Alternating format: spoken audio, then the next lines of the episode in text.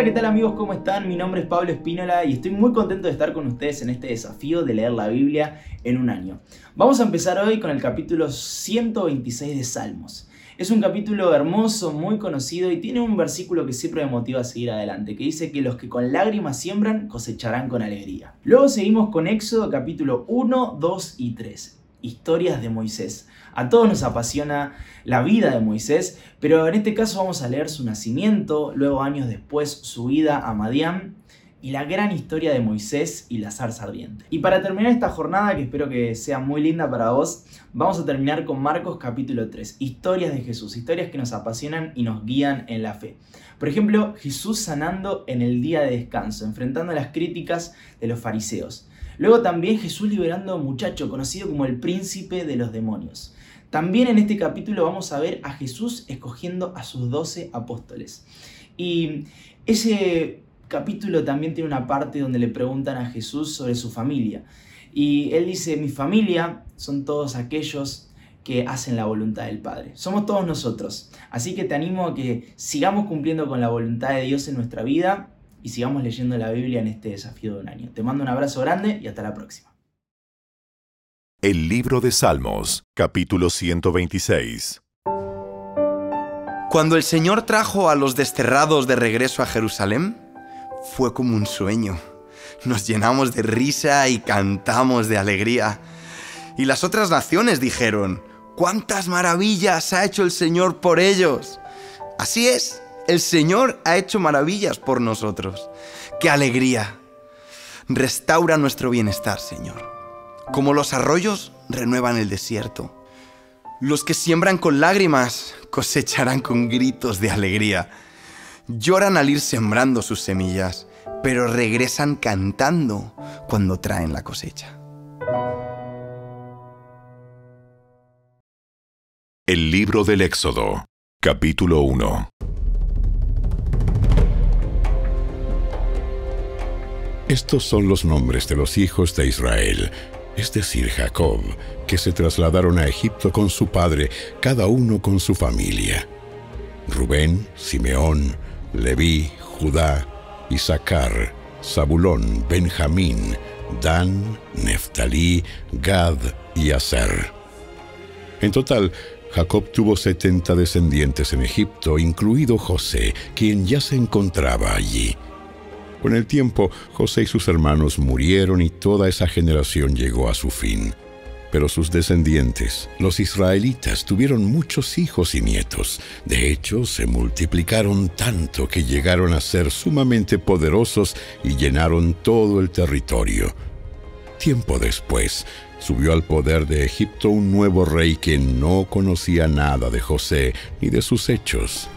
El rey le dijo a su pueblo, Miren, el pueblo de Israel ahora es más numeroso y más fuerte que nosotros. Tenemos que idear un plan para evitar que los israelitas sigan multiplicándose. Si no hacemos nada y estalla una guerra, se aliarán con nuestros enemigos, pelearán contra nosotros y luego se escaparán del reino. Por lo tanto, los egipcios esclavizaron a los israelitas y les pusieron capataces despiadados a fin de subyugarlos por medio de trabajos forzados. Los obligaron a construir las ciudades de Pitón y Ramsés como centros de almacenamiento para el rey. Sin embargo, cuanto más los oprimían, más los israelitas se multiplicaban y se esparcían, y tanto más se alarmaban los egipcios. Por eso los egipcios los hacían trabajar sin compasión. Les amargaban la vida forzándolos a hacer mezcla, a fabricar ladrillos y a hacer todo el trabajo del campo. Además eran crueles en todas sus exigencias. Después, el faraón rey de Egipto dio la siguiente orden a las parteras hebreas Cifra y Pua. Cuando ayuden a las mujeres hebreas en el parto, Presten mucha atención durante el alumbramiento. Si el bebé es niño, mátenlo. Pero si es niña, déjenla vivir.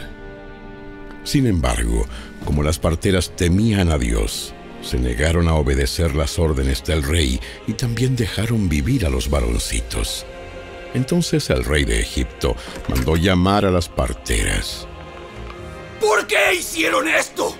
¿Por qué dejaron con vida a los varones? Las mujeres hebreas no son como las egipcias. Son más vigorosas y dan a luz con tanta rapidez que siempre llegamos tarde. Por eso Dios fue bueno con las parteras y los israelitas siguieron multiplicándose y se hicieron cada vez más poderosos. Además, como las parteras temían a Dios, Él les concedió su propia familia.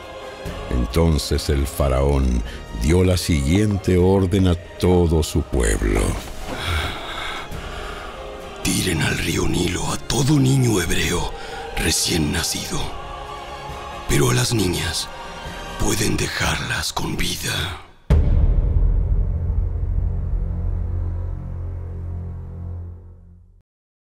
El libro del Éxodo, capítulo 2. En esos días, un hombre y una mujer de la tribu de Leví se casaron. La mujer quedó embarazada y dio a luz un hijo. Al ver que era un niño excepcional, lo escondió durante tres meses. Cuando ya no pudo ocultarlo más, tomó una canasta de juncos de papiro y la recubrió con brea y resina para hacerla resistente al agua. Después puso al niño en la canasta y la acomodó entre los juncos a la orilla del río Nilo. La hermana del bebé se mantuvo a cierta distancia para ver qué le pasaría al niño. Al poco tiempo la hija del faraón bajó a bañarse en el río y sus sirvientas se paseaban por la orilla. Cuando la princesa vio la canasta entre los juncos, mandó a su criada que se la trajera. Al abrir la canasta, la princesa vio al bebé. El niño lloraba y ella sintió lástima por él. Oh, seguramente es un niño hebreo. Entonces la hermana del bebé se acercó a la princesa. ¿Quiere que vaya a buscar a una mujer hebrea para que le amamante al bebé? Sí, consigue a una. Entonces la muchacha fue y llamó a la madre del bebé. Toma a este niño y dale el pecho por él. Te pagaré por tu ayuda. Así que la mujer se fue con el bebé a su casa y lo amamantó. Años más tarde, cuando el niño creció, ella se lo devolvió a la hija del faraón, quien lo adoptó como su propio hijo y lo llamó Moisés, pues explicó. Lo saqué del agua. Muchos años después, cuando ya era adulto, Moisés salió a visitar a los de su propio pueblo, a los hebreos, y vio con cuánta dureza los obligaban a trabajar. Durante su visita, vio que un egipcio golpeaba a uno de sus compatriotas hebreos. Entonces Moisés miró a todos lados para asegurarse de que nadie lo observaba y mató al egipcio y escondió el cuerpo en la arena. Al día siguiente, cuando Moisés salió de nuevo a visitar a los de su pueblo, vio a dos hebreos peleando. ¿Por qué le pegas a tu amigo? El hombre le contestó, ¡Ja! ¿Quién te nombró para ser nuestro príncipe y juez? ¿Vas a matarme como mataste ayer al egipcio? Entonces Moisés se asustó y pensó, Todos saben lo que hice. Efectivamente, el faraón se enteró de lo que había ocurrido y trató de matar a Moisés, pero él huyó del faraón y se fue a vivir a la tierra de Madián. Cuando Moisés llegó a Madián, se sentó junto a un pozo. El sacerdote de Madián tenía siete hijas, quienes fueron al pozo como de costumbre para sacar agua y llenar los bebederos para los rebaños de su padre. Pero llegaron unos pastores y las echaron de allí. Entonces Moisés se levantó de un salto y las rescató de los pastores. Luego sacó agua para los rebaños de las muchachas. Cuando las jóvenes regresaron a la casa de Reuel, su padre, él les preguntó, ¿Por qué hoy han regresado tan pronto? Un egipcio, Un egipcio nos rescató de los pastores. después nos sacó agua y dio de beber a nuestros rebaños. ¿Y dónde está ese hombre? ¿Por qué lo dejaron allí? Invítenlo a comer con nosotros. Moisés aceptó la invitación y se estableció allí con Reuel. Con el tiempo, Reuel le entregó a su hija Séfora por esposa. Más tarde, ella dio a luz un hijo, y Moisés lo llamó Gersón, pues explicó, He sido un extranjero en tierra extraña. Con el paso de los años, el rey de Egipto murió, pero los israelitas seguían gimiendo bajo el peso de la esclavitud. Clamaron por ayuda, y su clamor subió hasta Dios quien oyó sus gemidos y se acordó del pacto que había hecho con Abraham, Isaac y Jacob. Miró desde lo alto a los hijos de Israel y supo que ya había llegado el momento de actuar.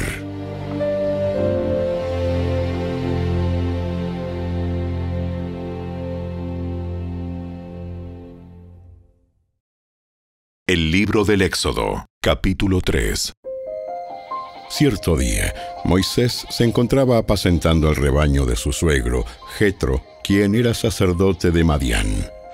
Llevó el rebaño al corazón del desierto y llegó al Sinaí, el monte de Dios. Allí, el ángel del Señor se le apareció en un fuego ardiente, en medio de una zarza. Moisés se quedó mirando lleno de asombro, porque aunque la zarza estaba envuelta en llamas, no se consumía. Oh, esto es increíble. ¿Por qué esa zarza no se consume? Tengo que ir a verla de cerca. Cuando el Señor vio que Moisés se acercaba para observar mejor, Dios lo llamó desde el medio de la zarza. Moisés, Moisés. Aquí estoy. No te acerques más. Quítate las sandalias porque estás pisando tierra santa. Yo soy el Dios de tu padre, el Dios de Abraham, el Dios de Isaac y el Dios de Jacob. Cuando Moisés oyó esto, se cubrió el rostro porque tenía miedo de mirar a Dios.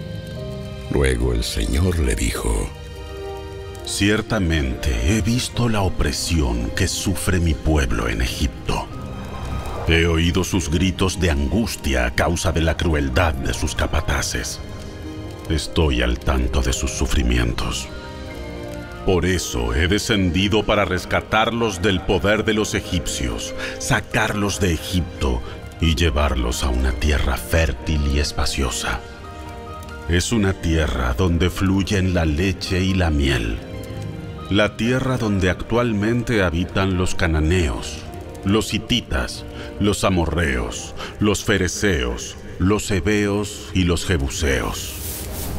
Mira, el clamor de los israelitas me ha llegado y he visto con cuánta crueldad abusan de ellos los egipcios. Ahora ve, porque te envío al faraón. Tú vas a sacar de Egipto a mi pueblo, Israel. Pero Moisés protestó. ¿Quién soy yo para presentarme ante el faraón? ¿Quién soy yo para sacar de Egipto al pueblo de Israel? Dios contestó, Yo estaré contigo. Y esta es la señal para ti de que yo soy quien te envía. Cuando hayas sacado de Egipto al pueblo, adorarán a Dios en este mismo monte. Pero Moisés volvió a protestar. Si voy a los israelitas y les digo, el Dios de sus antepasados me ha enviado a ustedes, ellos me preguntarán, ¿y cuál es el nombre de ese Dios? Entonces, ¿qué les responderé? Dios le contestó a Moisés, Yo soy el que soy. Dile esto al pueblo de Israel. Yo soy, me ha enviado a ustedes. Dios también le dijo a Moisés, Así dirás al pueblo de Israel. Yahvé, el Dios de sus antepasados, el Dios de Abraham, el Dios de Isaac y el Dios de Jacob, me ha enviado a ustedes.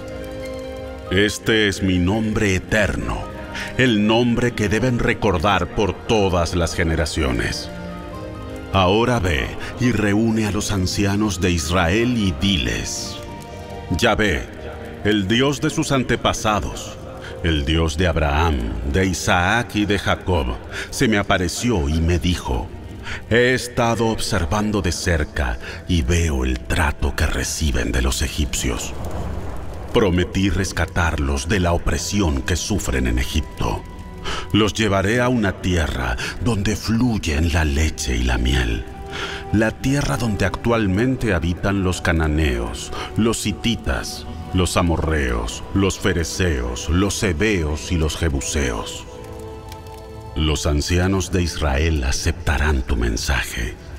Entonces tú y los ancianos se presentarán ante el rey de Egipto y le dirán, El Señor, Dios de los hebreos, vino a nuestro encuentro. Así que permítenos, por favor, hacer un viaje de tres días al desierto para ofrecer sacrificios al Señor, nuestro Dios. Pero yo sé que el rey de Egipto no los dejará ir, a menos que sea forzado por una mano poderosa. Así que levantaré mi mano y heriré a los egipcios con todo tipo de milagros que realizaré entre ellos. Entonces, al fin, el faraón los dejará ir. Además, haré que los egipcios los miren con agrado. Les darán obsequios cuando salgan, de modo que no se irán con las manos vacías. Toda mujer israelita pedirá a sus vecinas egipcias y a las mujeres extranjeras que vivan con ellas toda clase de objetos de plata y de oro y prendas costosas. Con estos vestirán a sus hijos e hijas. Así despojarán a los egipcios de sus riquezas.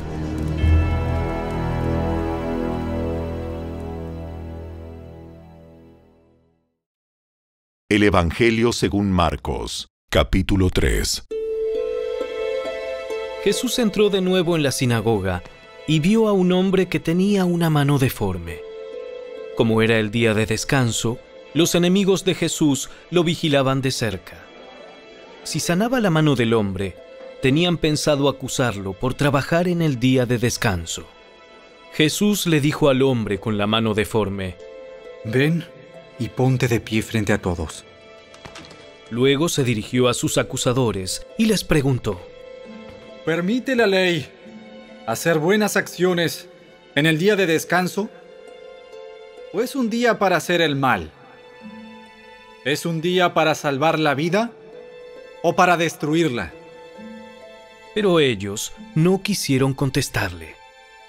Jesús miró con enojo a los que lo rodeaban, profundamente entristecido por la dureza de su corazón. Entonces le dijo al hombre, Extiende la mano. Así que el hombre la extendió y la mano quedó restaurada. Los fariseos salieron enseguida y se reunieron con los partidarios de Herodes para tramar cómo matar a Jesús.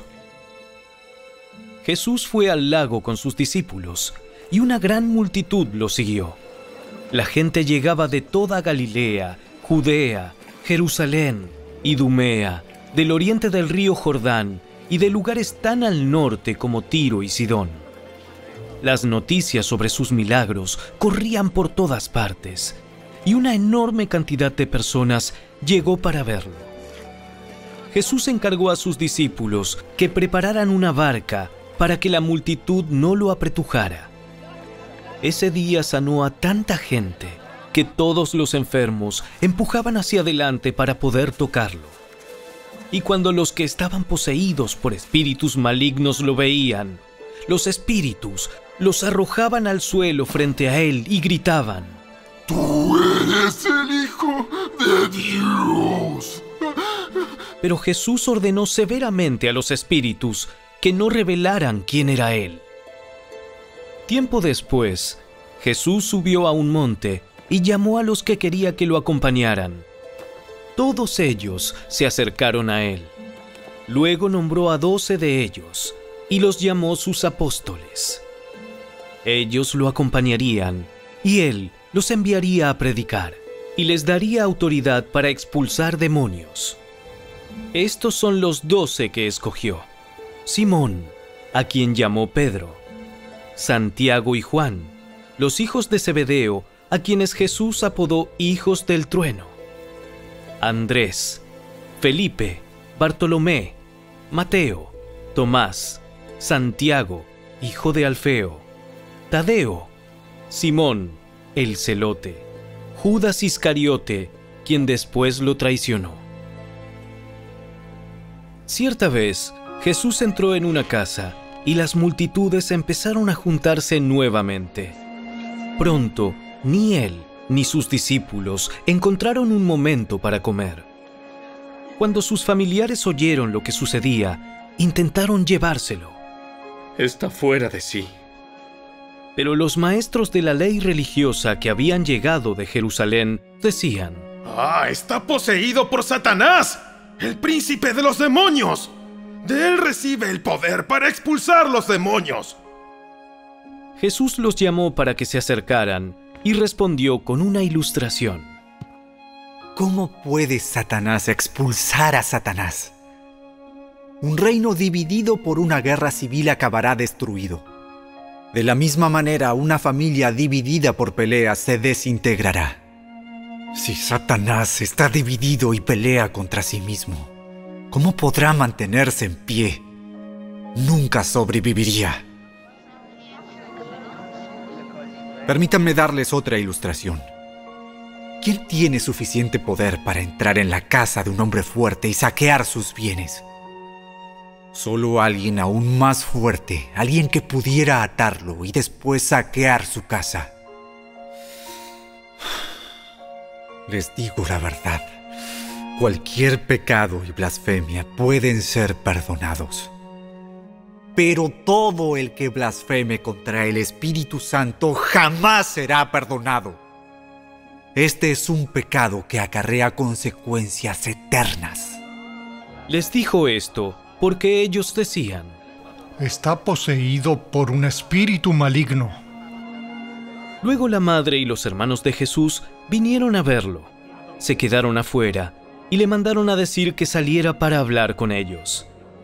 Había una multitud sentada alrededor de Jesús y alguien dijo, Tu madre y tus hermanos están afuera y te llaman. Jesús respondió, ¿Quién es mi madre?